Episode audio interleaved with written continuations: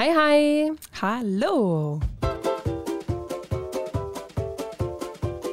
Unser Podcast Nesten Norwegisch nochmal ganz kurz für die, die vielleicht neu einschalten, ist ein Podcast über Norwegen von zwei gebürtigen Deutschen, nämlich Laura und mir, die vor einigen Jahren hier hingezogen sind und jetzt Lust haben, ihre Eindrücke mit euch zu teilen. Das sind ehrlich gesagt vor allem persönliche Eindrücke, aber es geht natürlich auch viel um kulturelle, soziologische, politische, persönliche Aspekte hier in Norwegen, die wir so tagtäglich erleben alles, was uns so bewegt und von dem wir meinen, dass es auch euch bewegen sollte, könnte, eventuell bewegt es euch auch. Und warum heißen wir Nesten Norwegisch? Äh, wir sind quasi fast norwegisch, denn Nesten ist das norwegische Wort für fast. Norwegisch versteht jeder und wir fühlen, das trifft uns so ins Herz, denn nach all den Jahren sind wir super angekommen und trotzdem immer doch nicht ganz norwegisch. Und wir haben übrigens eine kleine Sommererkältung. Immerhin beide gleichzeitig, deshalb dürfen wir uns treffen. Aber ähm, ja, deshalb sind wir vielleicht ein bisschen verschnupft. Aber vielleicht hört ihr das auch gar nicht.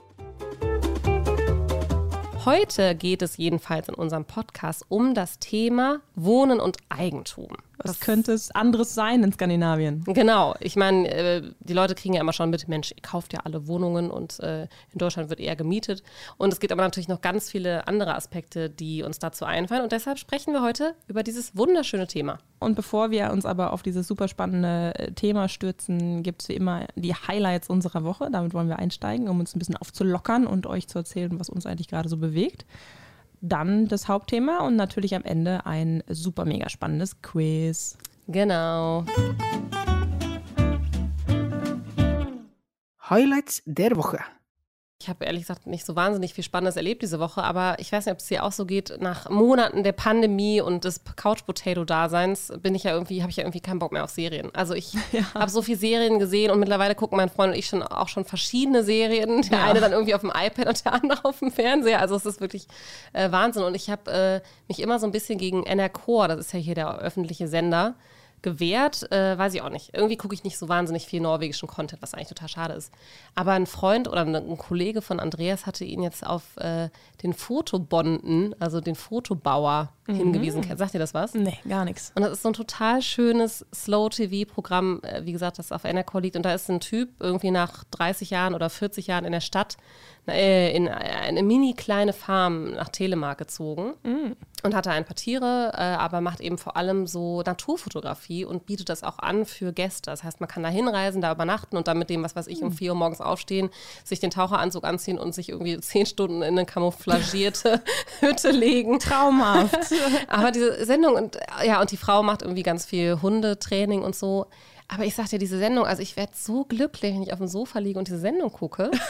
äh, es ist wundersch also wunderschöne Aufnahmen und man ja. sieht auch mal wieder Telemark, das ist zwei Stunden weg, ne? Du fährst, ja. oder wenn überhaupt, du fährst da hin und hast da wirklich Urwald, du hast da tolle Tiere, also wunderschöne Gewässer, wunderschöne Wasserfälle.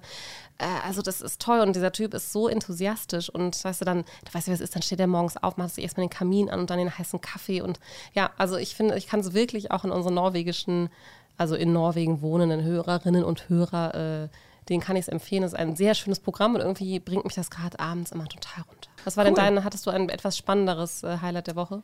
Äh, ein aktiveres vielleicht. Also wir, wir sind ja in, in, äh, in großen Reisevorbereitungen jetzt, wo wir endlich mal wieder wegfahren dürfen und wollen. Und ich habe das Gefühl, dass äh, das geht gerade allen so, dass man äh, nach zwei, drei Jahren äh, Urlaub in Norwegen doch wirklich gerne nochmal raus möchte. Und wir sind, wir sind im Packmodus und Planmodus und fiebern auf eine große Reise hin in die USA. Freuen uns sehr. Wow, toll. Ja, da bin ich natürlich neidisch. Wir werden nur in Europa reisen, aber trotzdem, ich gönne es dir aus vollem Herzen. Wir werden, wir werden davon erzählen. cool.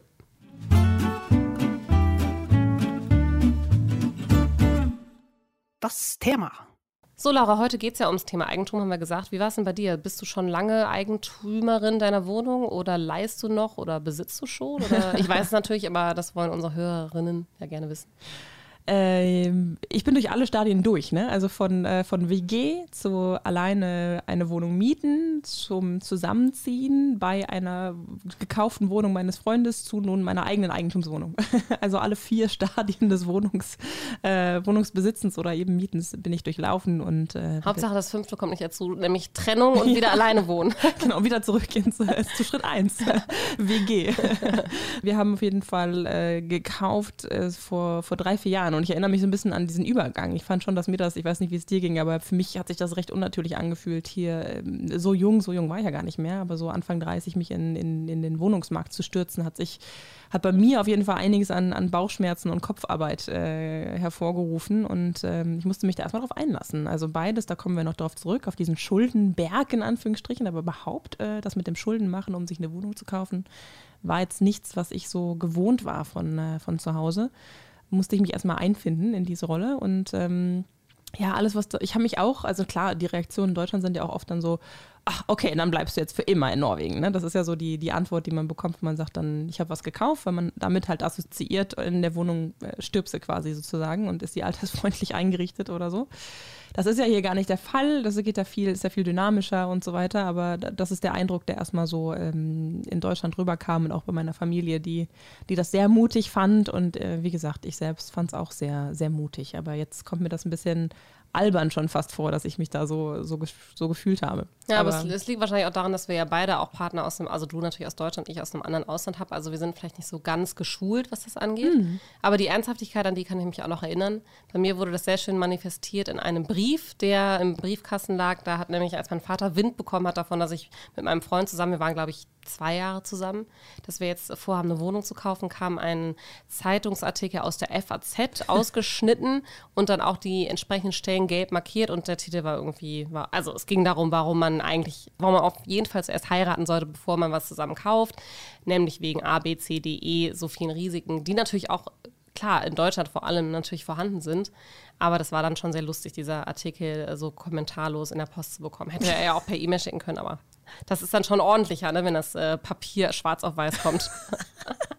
Dann siehst du, es ist keine Fake News, es ist wirklich ein Original-Zeitungsausschnitt und den muss man ernst nehmen. Aber es kam keine Karte dazu, nach dem Motto, wir warten auf News. Das war. Äh, also, was eigentlich so, nee, das nicht. Was eigentlich typisch wäre, wenn mein Vater noch Z.K. geschrieben hätte zur Kenntnisnahme. Das schreibt er nämlich sonst immer, wenn er Sachen schickt. Äh, nee, aber ich glaube, er hatte Angst. Ja, nee, das war einfach kommentarlos, dieser schöne Zeitungsartikel und äh, der natürlich lieb gemeint war, aber man muss ja echt sagen, das System ist ja so anders. Ne? Es, also ich konnte davon wirklich gar nicht. Also es ging dann vor allem darum, dass man sich verpflichtet und dass man in Deutschland eben nicht so leicht verkaufen kann in, einer mhm. gewissen, in einem gewissen Zeitraum und so weiter. Und das ist wirklich, wenn du dich einmal mit einem Partner dazu verpflichtest und gemeinsam einen Kredit aufnimmst, ist es ja wirklich sehr schwierig, das einfach so wieder loszuwerden. Vor allem, wenn es eine Immobilie ist, die jetzt vielleicht nicht so gefragt ist. Ja. Äh, sagen wir jetzt mal Mitte in Berlin, wirst du schnell wieder los. Aber ein Eigentumswöhnchen irgendwo in NRW vielleicht nicht so schnell. Ja, und das ist ja eigentlich so ein ganz schöner Link rüber zum, wie ist denn die Situation hier? Also der, das ist ja eins der, der, der Kernargumente dafür, dass man eben irgendwie kaufen möchte. Das ist, dass der Markt so viel dynamischer ist. Also man kriegt halt ähm, viele Norweger kaufen schon im, im Studium, äh, weil sie irgendwie wissen, jetzt bin ich fünf Jahre hier und fünf Jahre ist eine Perspektive, die ist definitiv lang genug hier, um eine Wohnung zu kaufen. Sogar zwei, drei Jahre oder ein Jahr ist lang genug. Also bei uns sieht man ja, es gibt ja hier diese schöne Regel, dass man, wenn man ein Jahr lang in der Wohnung selber gelebt hat, äh, dann kann man sie verkaufen, ohne dass man äh, äh, was bezahlen muss an Steuern auf den Gewinn. Genau. Und das haben wir bei uns zum Beispiel in dem, in dem Projekt, wo wir gekauft haben, ganz krass gesehen, dass halt nach einem Jahr, wir wohnen da jetzt ja ja schon seit, äh, seit äh, drei Jahren bald drin, aber nach dem ersten Jahr waren ganz viele Wohnungen wieder zu Verkauf. Und das waren natürlich dann so ein bisschen die, die in Anführungsstrichen Spekulanten oder die, die zwischenzeitlich schon wieder andere Pläne gemacht haben, die dann schon das Jahr aussitzen sozusagen und sagen, naja, davor ziehen wir nicht weg, aber dann auf jeden Fall. Und das äh, und das hat dann eben keine großen anderen Nebenkosten, dass sich das durchaus auch lohnt, ähm, das zu machen. Und das macht den ganzen Markt natürlich unglaublich ähm, dynamisch und ähm, flexibel, zumindest hier in, ähm, in allem, was irgendwie stadtnaher Raum ist. Es gibt natürlich unheimlich viele Zahlen, die wir jetzt, und wir haben das auch mal versucht, äh, uns dadurch die ganzen äh, Akten und äh, Internetseiten durchzuschlagen. Und das ist wirklich sehr schwierig. Vor allem in Deutschland ist das auch nochmal ländermäßig ganz anders. Mhm. Aber wir haben so ein paar Zahlen eben doch rausgeholt, um das hier so ein bisschen uns zu untermauern. Und was wirklich interessant ist, in Norwegen besitzen über 80 Prozent, also eigentlich 82 Prozent der Norweger besitzen Eigentum. In Deutschland liegt diese Zahl bei 51 Prozent. Was da interessant war, fand ich, war, dass unter den Ausländern in Norwegen äh, die Zahl ja nur bei 60 Prozent liegt. Und das deckt sich auch so ein bisschen mit dem, was wir, was wir anfänglich gesagt haben, ne? dass das, äh, obwohl das hier in der Kultur liegt, für einen selber und für viele andere Kulturen in Europa ja irgendwie doch dann doch noch ein größerer Schritt ist und man da mental nicht so angekommen ist. Und mhm. das ist ja vielleicht auch was, was wir ein bisschen besprechen können. Wie ist denn die Mentalität hier und was für eine Rolle spielt, spielt Eigentum hier? Und äh, ich weiß noch, das fand ich aber auch dann ein bisschen lustig. Also als ich aus dem aus der WG umgezogen bin in meine eigene Wohnung. Da hatte ich irgendwie, habe ich gerade drei Jahre lang gearbeitet und äh, selbst mit einem super tollen Job, äh, äh, was ich jetzt noch nicht mal hatte, aber egal mit welchem Job, hast du, hast du innerhalb von drei Jahren dir kein Eigenkapital aufgebaut. Ne? Und das ist ja was, was die Norweger völlig ausblenden können, weil halt eben auch ganz viele Unterstützung der Eltern bekommen, um die, um die erste Wohnung zu kaufen. Und mir wurde von allen norwegischen Freunden auf der Arbeit und überall suggeriert, naja, aber wenn du jetzt eh ausziehst, dann musst du auf jeden Fall kaufen. Du verlierst nur, wenn du mietest. Und dann mhm. habe ich halt irgendwie gedacht, naja, wenn das alle sagen, wird ja was dran sein. Und bin dann irgendwie munter zur Bank gestiefelt und die guckten mich dann irgendwie ganz groß an und sagten, ja, mit was denn für einem Eigenkapital? Und ich so, pff, ja, Eigenkapital, ach so. Da hat keiner was von gesagt. und äh, dann kriegte ich so einen kleinen Reality-Check, weil die, ich finde halt, wenn darüber gesprochen wird und darüber wird viel, viel, viel gesprochen, gerade so in den Anfang 20er Jahren, wenn wirklich alle versuchen, irgendwie in den Markt reinzukommen, ist das äh, schon eins der Hauptthemen auf Partys und auf, äh, auf der Arbeit und so weiter. Man kriegt das viel mit äh, da bekam ich meinen Reality-Check, okay, so einfach ist es dann eben auch nicht. Ähm, Du brauchst tatsächlich 15 Prozent als Eigenkapital hier in Norwegen, nur ja. mal so als äh, kleine Zahl. In Deutschland ist das ein bisschen höher, meistens so zwischen 20 und 30 Prozent. Ja. Aber genau, die müssen ja irgendwo herkommen. Und das Interessante ist ja, dass hier einfach sehr, sehr früh das eben schon ein Ausblick ist. Also ob du jetzt äh, zur Konfirmation gehst oder andere größere Geldgeschenke mal bekommst oder eben einfach sparst. Schon, mhm. äh, ne? es gibt ja hier wirklich diese ähm, Schülerjobs. Also in Deutschland gibt's, kannst du auch jobben als Schüler, aber ich habe hier immer das Gefühl, nee, in den Supermärkten und so, das sind so mhm. ganz, ganz klare Schülerjobs und da sparen Leute eben einfach schon für ihre Wohnung mm. und legen das da auch in so sehr cleveren Bauspartverträgen an, äh, was es ja in Deutschland auch gibt, aber was hier nochmal so total vereinfacht und wirklich auch nett gemacht ist, also so mhm. Layout-mäßig und so und du weißt genau, wie viel du da reintun kannst, wie viel du rausbekommst. Das ist so Common Knowledge irgendwie, ne? Ja, und das hat jeder. Und ich glaube, deshalb ist, das, ist dieser Unterschied zwischen Ausländern und Norwegern auch sehr groß, weil hier ist halt schon, also ein typisches Geschenk zum Beispiel zur Konfirmation ist ja auch die. Oder Mit auch schon Taufe. Oder Taufe, mhm. ja, echt, auch echt schon Taufe, stimmt äh, ist ja die Mitgliedschaft in ähm, der Wohn... Wie heißt das denn? Wohngenossenschaft würde ich es jetzt mal übersetzen. Genau. Von Obos. Mhm. Obos heißen die Wohngenossenschaften. Und die bauen eigentlich gerade hier, also im Oslo-Raum, ich weiß nicht, wie es im Rest vom Land aussieht, aber bestimmt sind die überall sehr groß. Aber hier bauen die wirklich alle neuen Projekte. Da, wo ich wohne, auf Fornebü, ist alles Obos. Und je länger man da Mitglied ist, dann bekommt man quasi ein Vorkaufsrecht eingeräumt. Und wenn dann die Wohnungen verkauft werden, dann geht es wirklich nach, okay, bist du schon 20, 30, 40 Jahre Mitglied, dann darfst du dir zuerst eine Wohnung aussuchen. Und, ähm, und dann darf dir auch kein anderer aussuchen. Ne? Das heißt, dann ja. ist dann dein gutes Recht. Und deshalb bekommt man das hier schon quasi zur Taufe mitge Ja, es kostet ja irgendwie, was weiß ich, 20 Euro im Jahr oder so. Also es ist sehr Nix, billig. Ja. Ja. so liegt das schon in den Kinderschuhen hier wirklich sprichwörtlich, dass man, dass alles darauf ausgerichtet ist, dass man dich als junge Person möglichst schnell auch in den Wohnungsmarkt reinbringt. Und ähm, wie gesagt, das ist dann oft schon während des Studiums und äh, da hattest du mal eine interessante Reflexion, als wir darüber gesprochen haben. Ja, genau. Also in, in Deutschland werden ja unheimlich viele StudentInnen von ihren Eltern mitfinanziert, weil mhm. das BAföG-System ja wirklich nur greift, wenn du unter einem gewissen Level verdienst als Eltern. Ja. Das heißt, viele Eltern müssen einfach ihren, ihren Kindern, äh, was weiß ich, fünf, sechs, ich weiß nicht, wie viel es jetzt heute ist, als ich damals äh, studiert habe, da waren es so 600, 700 Euro vielleicht, die man brauchte. Und das ist ja so ein bisschen die Mitgift in Anführungsstrichen, die man man mhm. bekommt als Student. Ne? Und hier in Norwegen ist das ja alles staatlich gedeckt mit einem sehr guten Kredit. Den musst du zurückzahlen, aber der ist sehr fair und es ist für jeden auch normal, dass man, was weiß ich, zehn Jahre einen Studienkredit abzahlen muss. Aber äh, deshalb äh, legen die Eltern eben dieses Geld, was sozusagen für die Kinder vorhanden ist, äh, in Wohnungen an oder halt ins Sparen für, für die Wohnung. Und du hast auch bei den jüngeren Leuten, die dann auf so Besichtigungen gehen, immer die Eltern im Nacken, ja. die dann oft mitkommen auf die Besichtigung und die eben aber auch einfach die finanzielle Stütze sind. Ja, und das ist dann, äh, das ist natürlich eine riesen, eine riesen Möglichkeit und eine riesen Chance, die auch viele haben. Gleichzeitig darf man nicht ganz vergessen, dass das natürlich hier auch äh, äh, stark zu einer Schieflage führt, wenn es so um, ähm, um soziale Gerechtigkeit ja. geht. Ne? Das ist immer das Argument, was am meisten angeführt wird, ist so, ja, der, der Wohnungsmarkt steht dir offen, aber eigentlich eben auch nicht, weil er ist doch preismäßig auf einem Niveau angekommen, wo du eben deine Eltern im Nacken brauchst. Also du kannst jetzt auch nicht, dann erlebst du das, was ich erlebt habe, ne?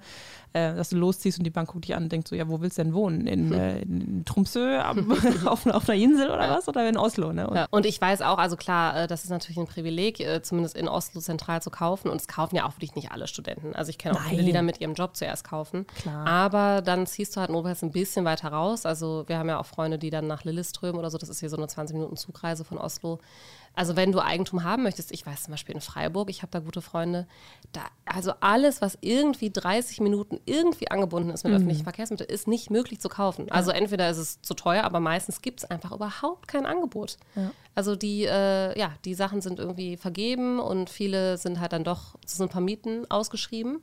Und die Möglichkeit, einfach nur in den Speckgürtel von einer netten Stadt zu ziehen in Deutschland, ist momentan einfach sehr, sehr schwierig.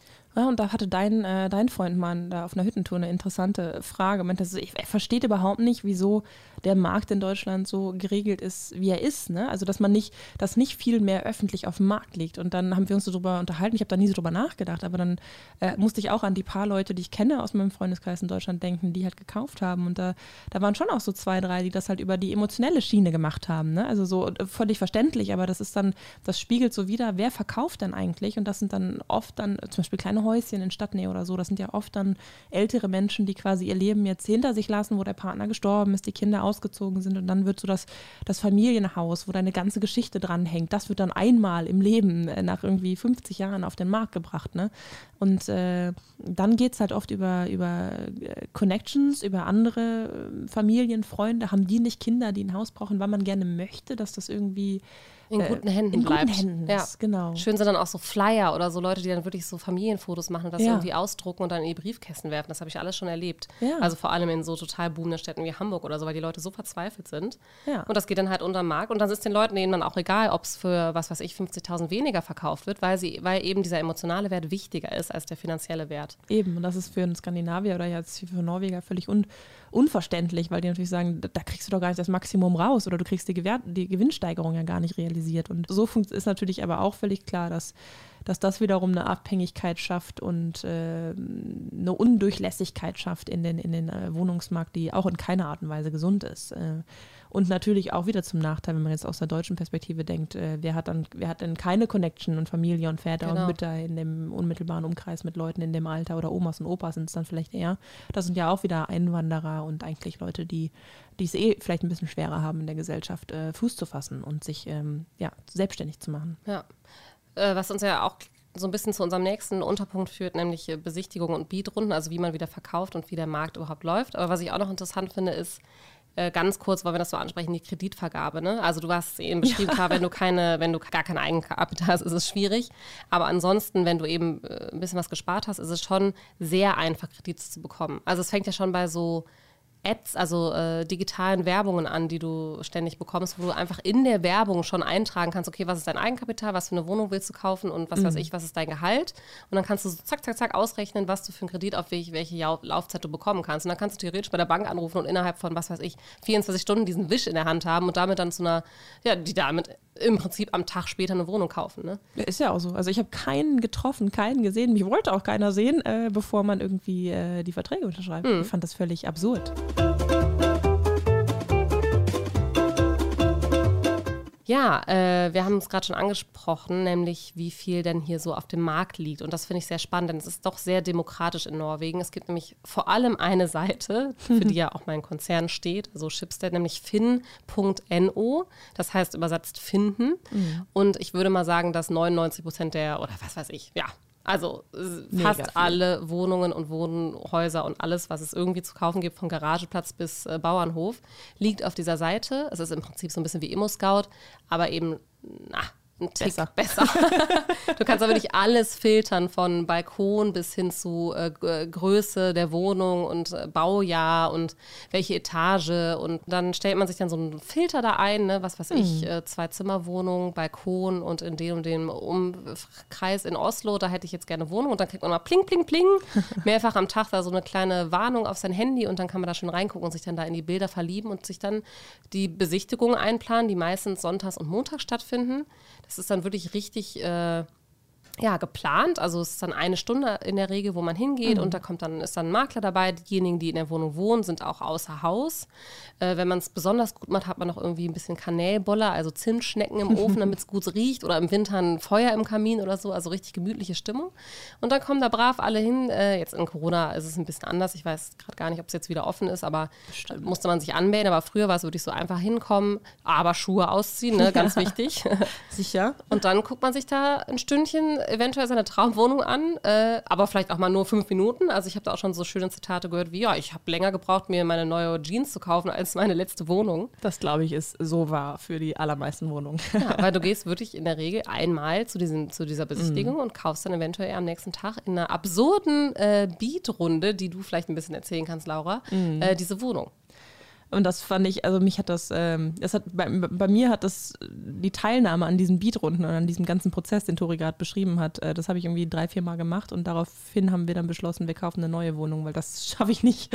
Also da gibt es keine Beatrunden. Da gibt es ne? keine Beatrunden nee. und du hast halt, äh, ja. Also wenn die noch nicht fertig ist, muss man dazu sagen. Richtig, genau, ja. eine neue Wohnung, die noch gebaut wird in Zukunft. Man kann dann quasi in, auf, in das Projekt sich einkaufen und mich hat diese Beatrunde und das Ganze hat mich so fertig gemacht. Also ich, ich kam da gar nicht drauf klar. Wir sind da irgendwie in diese Wohnung rein und wie du schon gerade sagst, da sind ja massenhaft an Leuten, manche, die gar nicht interessiert sind, die einfach nur Bock haben, irgendwie da äh, zu vergleichen. Wie gesagt, alle sind mit dem Thema irgendwie zugange. Also viele gehen auch auf solche Besichtigungen oder gingen zumindest vor Corona auf solche Besichtigungen, äh, um einfach mal zu gucken. Genau, äh, es ist so. ja auch immer so ein schönes Schild draußen auf der Straße, ne, genau. mit so einem Pfeil und dann ist auch mal so, ach, wenn ich jetzt hier einen Kaffee to go in der Hand habe, gehe ich doch mal auf die nächste Besichtigung hier. Genau so ist es. Ein bisschen Neugier, wie die anderen Leute so wohnen. Voll. Und das, äh, das kenne ich einige, die das gemacht haben. Es war so ein bisschen so eine Wochenendbeschäftigung. Ach ja, wenn du eh in der Stadt bist, dann machst du sowas eben auch.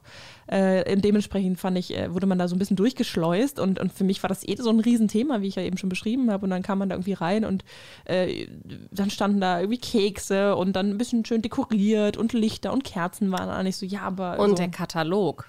Erzähl mal vom super. Katalog. Ja, der Katalog ist ja hier, äh, der ist ja wichtiger als die Wohnung. also es das wird ja auch aus wie eine Vogue, gekauft. so ein Katalog. Voll. Also, Schöner Wohnen. ja, so richtig toll gedrucktes Papier, Glanz, teilweise wirklich noch so eingebunden und mit so Schrauben angeschraubt. Also ich weiß ja. auch, wenn du da einmal so auf 20 äh, Wohnungsbesichtigungen was hast du da zu Hause, diese ganze, da weißt du gar nicht, wie du die sortieren sollst. ist das Metall? Ist das Papier? Ist das Plastik? Ist das Sondermüll? Ich weiß doch nicht. Sondermüll. Also wirklich, ja, da sind halt teilweise, ja, da sind Geruchsproben halt, äh, drin. ja, genau so ungefähr. Geschmacksproben.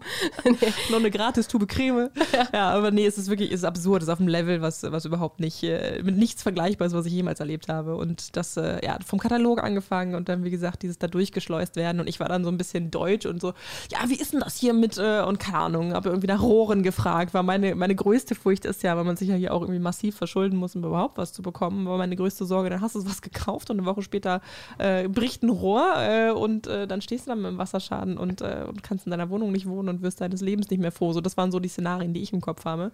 Was ja auch gar nicht so unrealistisch ist. Das sind ja auch nicht alles nur neue Wohnungen. Nee, ne? aber gleichzeitig ist das ja alles sehr gut versichert immer, ne? Ganz bestimmt. Aber ich hatte das Gefühl, ich kenne mich null aus mit nix und jetzt, ich meine, es sieht nett aus und riecht schön und ist nett und äh, äh, super schöne Aussicht und natürlich machen sie es auch und stylen ja auch. Die zahlen ja oft auch für ein extra Styling der Wohnung. Das sind ja gar nicht mehr die originalen Möbel, die da drin sind. Das ist ja dann, da sind Designer reingerannt und haben das Ganze so ja. angepasst. Ne? Also da möchte ich ganz kurz eigentlich drauf zu sprechen kommen, weil Klar. ich weiß noch, wie eine Freundin, ich habe eine norwegisch-deutsche Freundin von mir, die vor Jahren mir nur mal so erzählt, ja, also wenn ich hier in Deutschland nach WGs gucke und so, da, da räumen die Leute noch nicht mal auf. Ne? Da ist dann noch nee. der Wäscheständer im Hintergrund und die Klodecke ist offen und am liebsten, also, und wenn du hier die, die Fotos und irgendwann auch die Wohnung anguckst, das ist ja wirklich top. Also es ist nicht nur aufgeräumt, es ist wirklich top gestylt. Und viele, viele investieren eben in so einen Stylisten, der dann kommt oder die dann kommt und alles ausräumt, was von dir ist und dann da total unpersönlich, aber eben sehr stylisch alles äh, neu einrichtet. Das kostet, ich habe heute mal geguckt, was es für unsere Wohnung kosten würde, 80 Quadratmeter,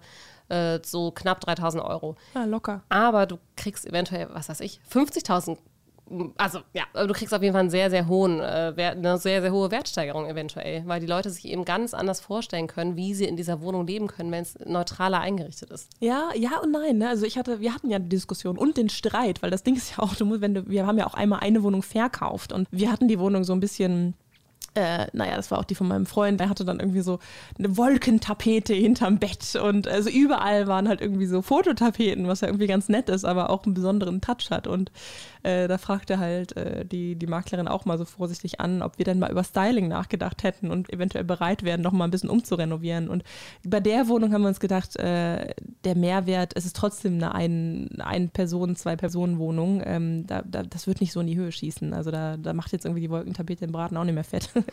Möchte ich behaupten. Aber sie war sehr ähm, pikiert, dass Mhm. wir ihren äh, Rat des Stylings nicht befolgt haben und das irgendwie selbst in die Hand genommen haben. Ich glaube, dass ihr da Erfolg mit gehabt hättet, glaube ich schon. Ja? Also ich, ich lese ja immer sehr viel, ich arbeite ja da für WG und da stehen natürlich dann immer so, oh, sie haben eine Wand gestrichen und haben 100.000 mehr bekommen. Das ist natürlich Quatsch. Und du kannst natürlich selbst auch nicht wissen am Schluss, ne? Nein. Aber äh, unsere Wohnung zum Beispiel, die wir gekauft haben, war, war wirklich offensichtlich nicht gestylt. Sie war aufgeräumt und sie war nett gemacht, aber sie hatten, ja, und es, wir waren ja die Einzigen, die dann ein Gebot abgegeben haben. Und wir haben eine tolle Wohnung mit Balkon und äh, Hinterhof und Garage und drei Schlafzimmern. Und äh, wir fragen uns immer noch, ja, und ich glaube, es lag daran, dass diese Wohnung einfach nicht so stylisch war. Und das sagt ja aber dann auch ein bisschen was über diesen, die Oberflächlichkeit des Prozesses aus, auf, Ja. die, auf die ich eben hinaus wollte, weil als ich irgendwie nach Rohren und irgendwie Elektrik und keine Ahnung was fragte, wovon ich keine Ahnung habe, äh, äh, wurde ich eigentlich so zur Seite geschoben vom Makler, ne, mit seinen äh, Zimtschnecken. Genau, er hatte nämlich keinen Bock auf so eine, so eine Diskussion. Der wollte, dass man da durchgeht und sich irgendwie verliebt in die Wohnung, was leicht ist, weil die halt alle so schön sind äh, und dann möglichst schnell kauft. Ne? Und das fand ich eklig. Und dann kam ja dieser Prozess der, der, der Beatrunde, weil basierend auf diesem einen Sonntagsspaziergang und den Kaffee in der Wohnung soll man dann am nächsten Tag am besten schon sich per SMS über Handy in so eine äh, Beatrunde ähm, begeben und dann irgendwie wie so Monopoly-Geld da Rekordsummen äh, in, in Forum stellen und sich gegenseitig überbieten, natürlich mit einer Deadline dran. Das ist ein, ein ich finde, ein sehr perverser und ähm, emotional anstrengender Prozess. Ja, vor allem, du sitzt dann da, wahrscheinlich im Job, weil es ja immer ein äh, Immer. Arbeitstag ist. Ne? Und Ja. wie, ich glaube, du hast 30 Minuten, nachdem jemand ein Gebot gegeben hat, hast du Ja. 30 Minuten, um dann mit einem Gegengebot zu kommen. Und dann sitzt du da und hast irgendwie dieses schöne Wohnkatalog vor dir liegen und Genau. denkst dir so, Gott, ich werde aber nur glücklich in dieser Wohnung. Und dann zack, zack, zack, haust du da die Hunderttausende raus. Ne?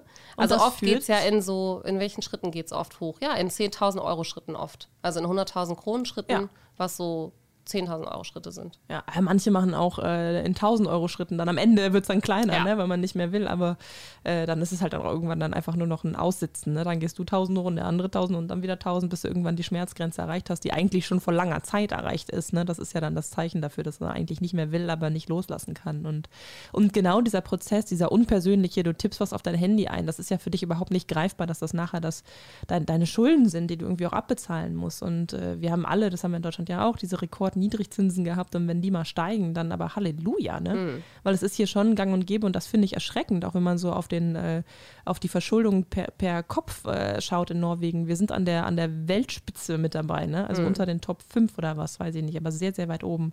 Und warum ist das so? Naja, weil man halt hier mit diesem Beweis von der Bank, der dir eigentlich nur eine Indikation dafür gibt, wie viel du maximal, dich maximal Ja. in deinem Leben verschulden darfst mit deinem jetzigen Einkommen und den jetzigen Zinsen. Das ist der Beweis, den du von der Bank ausgestellt bekommst. Und den nehmen die Norweger als ihre maximale Beat-Grenze Ja. und gehen dann manchmal noch darüber hinaus. Ja. Das ist äh, schon ein Resultat auch, finde ich, von diesem, diesem komischen Prozess.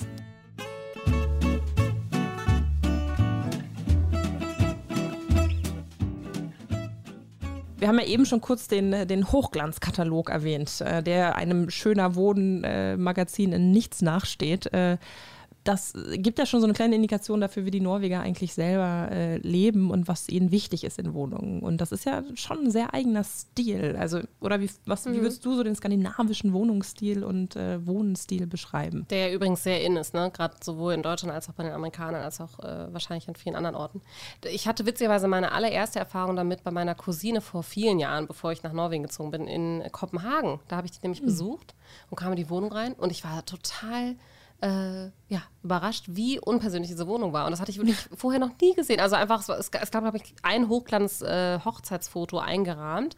Aber ansonsten hatten die kein, keine Basteleien, keine Briefchen, keine ja, Fotos, keine Postkarten. Also alles war sehr stylisch, aber wie so ein Hotelzimmer. Ja. Und ich weiß noch, wie ich so dachte, ach krass, so kann man auch leben. Und so erlebe ich es eben auch so ein bisschen in Norwegen. Also es ist, also vor allem natürlich, wenn man zu Besuch ist, ne? dann räumen die Ja. Leute auf. Ich räume auch auf, wenn ich Besuch bekomme. Aber ich finde doch viele Wohnungen oft sehr unpersönlich. Also es ist äh, oft schick, äh, alles äh, natürlich die neuesten Designer und diese Seite, die wir eben schon erwähnt haben, Finn, die dient ja zum Beispiel auch so ein bisschen wie eBay Kleinanzeigen, dass man da, da Sachen vertickt.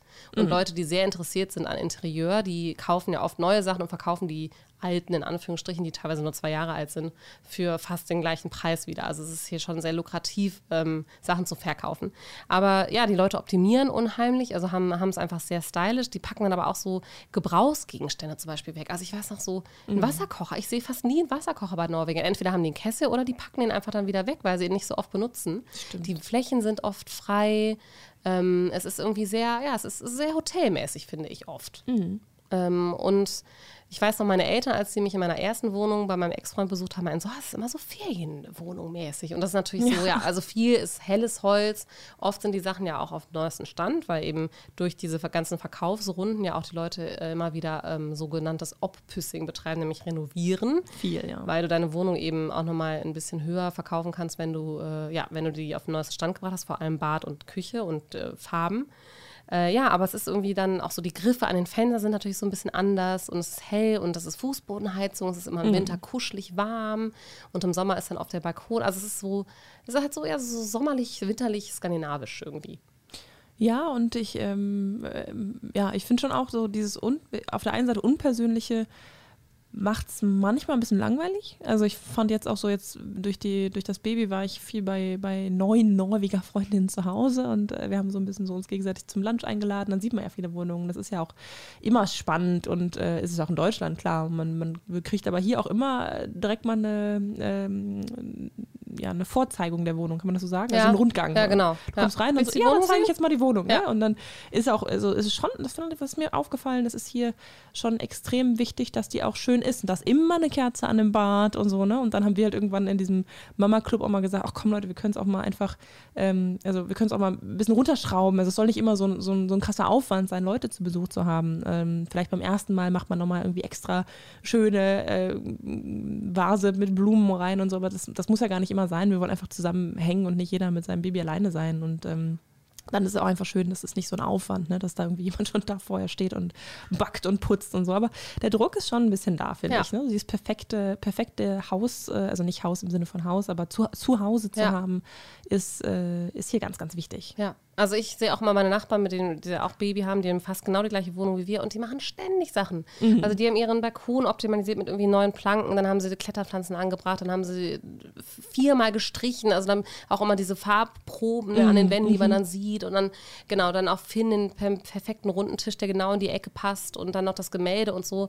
Und was das Witzige ist, je mehr die davon machen, desto mehr weiß ich, die ziehen bald um. Ja. Immer, und da habe ich immer so Schiss, weil ich immer weiß, wenn du jetzt wieder deine Wand da anmalst, dann weiß ich, äh, dass du auch übermorgen morgen auch wieder auf eine ja. Besichtigung gehst. Und so ist es auch. Die gehen jetzt ständig auf Besichtigung. Die haben vor zweieinhalb Jahren diese Wohnung gekauft. Zwei Jahren. Die haben ein Kind, das sind drei Schlafzimmer in der Wohnung. Ne? Müssen nicht umziehen. Ne? Die müssen nicht umziehen, aber die, äh, ja, ja, klar, jetzt ist das Kind da, ne? Und die mhm. Preise steigen und vielleicht steigen die Preise vom Haus ja schneller als von der Wohnung. Mhm. Und ähm, das ist dann immer so ein, so, ein, ja, so ein Schmerz, den ich empfinde, wenn Leute auf einmal anfangen, wie wild umzudekorieren und Interieurstyling zu betreiben. Und dann haben sie auch noch ihr Bad äh, renoviert.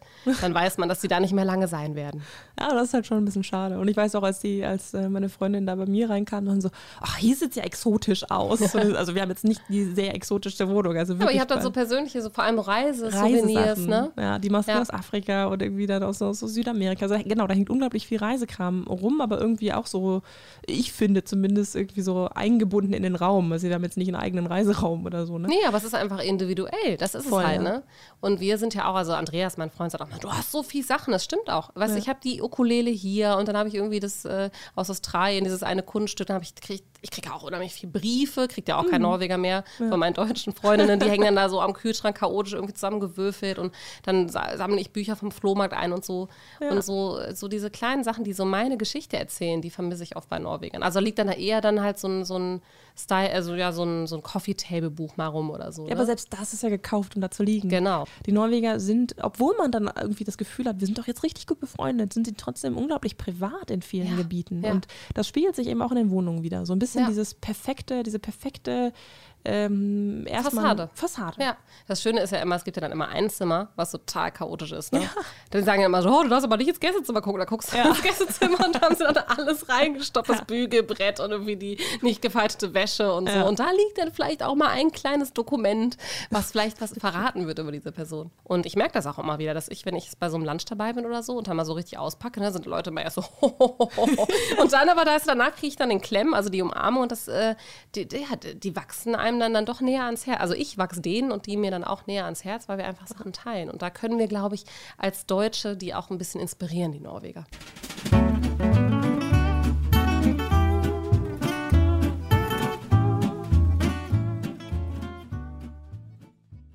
Das Quiz. Damit schließen wir doch unsere, ähm, unsere Wohnfolge ab und äh, kommen zu unserem Quiz.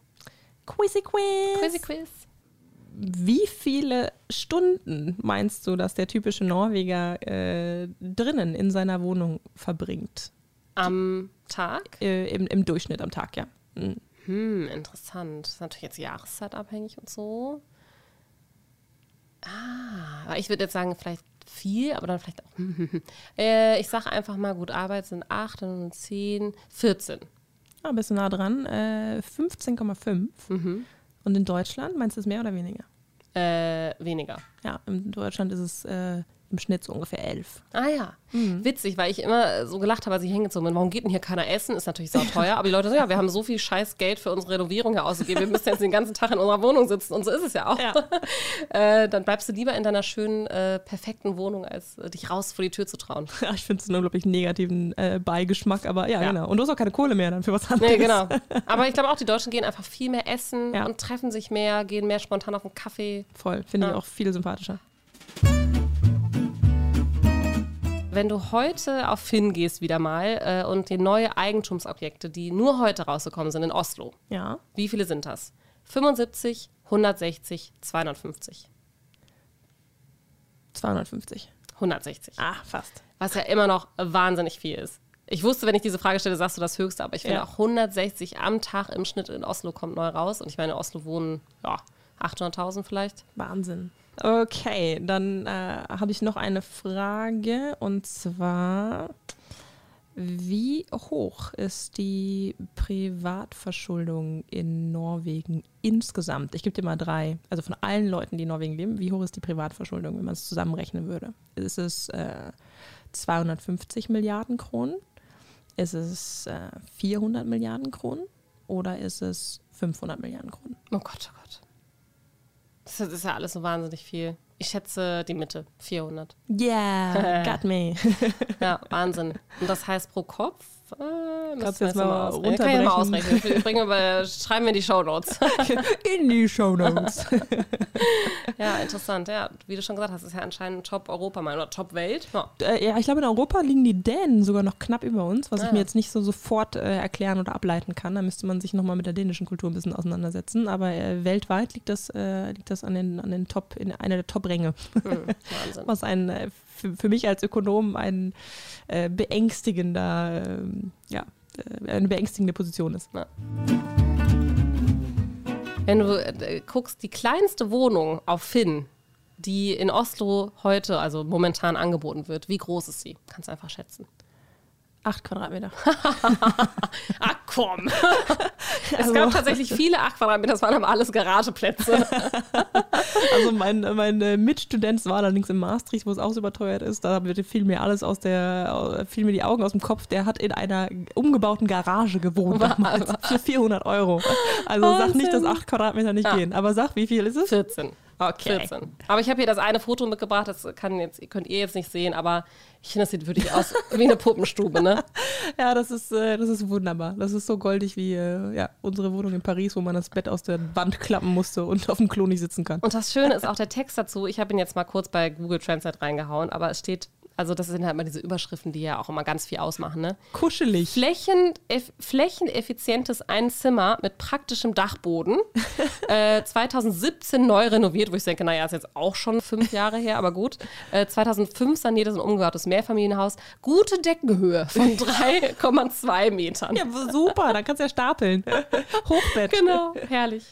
Das wäre eigentlich noch eine schöne Quizfrage. Wofür stehen die Worte kuschelig und heimlich äh, in, der, in, in, solchen Annoncen? Genau, ich glaube, jemand hat sich da mal einen Spaß draus gemacht und diese ganzen absurden ja. Titel, also das ist wirklich teilweise unverschämt, wie die das äh, schönreden, da solche Löcher. Also kuschelig ist, ist scheiß klein, das wäre eine kuschelige. Und heimisch ist oft äh, so ein bisschen unhygienisch, äh, äh, unordentlich. so, war's. das war's für unseren Podcast heute. Wir freuen uns, dass ihr wieder beim nächsten Mal einschaltet und wünschen euch bis dahin Einen wunderschönen Sommer. Tschüss. Tschüss.